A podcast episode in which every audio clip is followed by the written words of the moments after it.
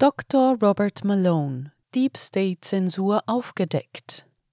Der Biochemiker enthüllt, wie sein Ruf durch die Regierung Stück für Stück zerstört wurde. Er bezieht sich dabei auf einen Bericht von zwei Ausschüssen des Repräsentantenhauses der USA. Sie hören einen Podcast von Transition News. Der folgende Beitrag wurde am 11. November 2023 von Konstantin Demeter veröffentlicht. Der Arzt und Biochemiker Dr. Robert W. Malone erlangte während der Pandemie durch seine Kritik an den mRNA-Injektionen gegen Covid internationale Bekanntheit. Das Besondere daran, er hat selbst maßgeblich zur Entwicklung der mRNA-Technologie für Impfungen beigetragen. Seine kompetente Kritik brachte ihm zahlreiche Freunde, jedoch auch mächtige Feinde ein. Auf einem Substack enthüllte Malone nun, wie die Regierung seinen Ruf Stück für Stück zerstörte. Er berichtet über das Vorgehen, das er als vom Deep State geführte Zensur betrachtet. Dabei bezieht er sich auf einen kürzlich veröffentlichten Bericht mit dem Titel Weaponization of Disinformation, Pseudo-Experts and Bureaucrats.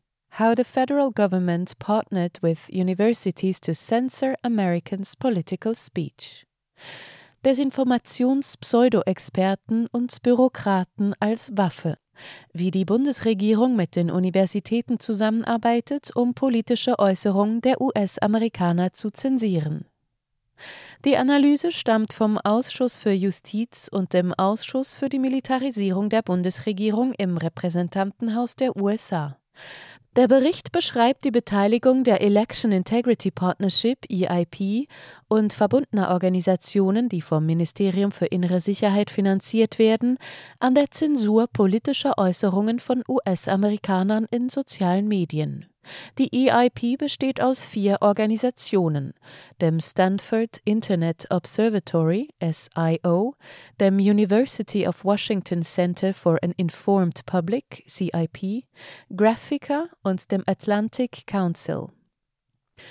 Diese Organisationen spielten demnach unterschiedliche Rollen bei der Identifizierung und Zensur von angeblicher Desinformation. Laut dem Bericht gab es eine Zusammenarbeit mit der Regierung, die zur Unterdrückung von Inhalten führte, insbesondere solchen, die sich gegen Konservative richteten. Dem Dokument zufolge waren die Zensurbemühungen voreingenommen. Es beruft sich unter anderem auf die sogenannten Twitter-Files. Dabei seien korrekte Informationen von Republikanern als Desinformation bezeichnet worden, während falsche Informationen von Demokraten weitgehend unberührt geblieben seien. Die Zensur soll angeblich über die Präsidentschaftswahl 2020 hinaus fortgesetzt und unter Präsident Biden intensiviert worden sein. Malone beschreibt seine persönlichen Erfahrungen mit Zensur. Er verweist dabei unter anderem auf ein Google-Dokument, das vom Repräsentantenhaus veröffentlicht wurde. Dieses listet Individuen und Fälle von Zensur auf, einschließlich eines Videos von Malone mit Tucker Carlson auf Fox News. Gemäß dem Bericht hat die Regierung Druck auf soziale Medien ausgeübt, um Inhalte zu zensieren, insbesondere im Zusammenhang mit Anti-Impfstoff-Narrativen. Malone erklärt, meine Sünde bestand darin, dass ich im Fox-Interview behauptet habe, dass die Risiken bei Jugendlichen und jungen Erwachsenen den Nutzen überwiegen. Die Election Integrity Partnership, jetzt Virality Partnership, stellt fest, dass ich sowohl generell gegen Impfungen als auch rechts eingestellt bin. Das ist also wirklich unheimlich. Die Tatsache, dass meine politische Einstellung erwähnt wird, impliziert, dass rechts ein ausreichendes Kriterium für die Zensur war oder ist. Dass dieses Kriterium für die Zensur ausreicht, zeigt eine direkte Wahlbeeinflussung. In dieser Liste werde ich auch als genereller Gegner von Impfungen bezeichnet, als ob man gegen das Impfen ist, wenn man die mRNA-Gentherapie für bestimmte gefährdete Gruppen ablehnt. Das war offenbar genug, um zensiert zu werden. Die Untersuchung läuft laut dem Ausschuss weiter, begleitet von rechtlichen Herausforderungen und Überprüfungen aus verschiedenen Richtungen. Abschließend äußert Malone seine Überzeugung, dass koordinierte Anstrengungen der Mainstream-Medien einschließlich diffamierender Artikel über ihn vom tiefen Staat inszeniert wurden. Der Biochemiker schließt, Was mich betrifft, so werde ich nie wieder den Ruf erlangen, den ich einmal hatte.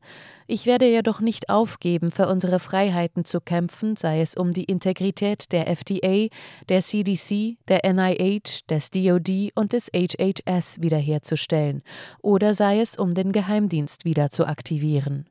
Wir alle müssen weiterhin unsere Regierung in die Schranken weisen. Ich werde mich dem Rufmord des Deep State nicht beugen.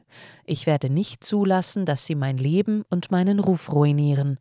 Und ich werde nicht zulassen, dass sie mich zum Opfer machen.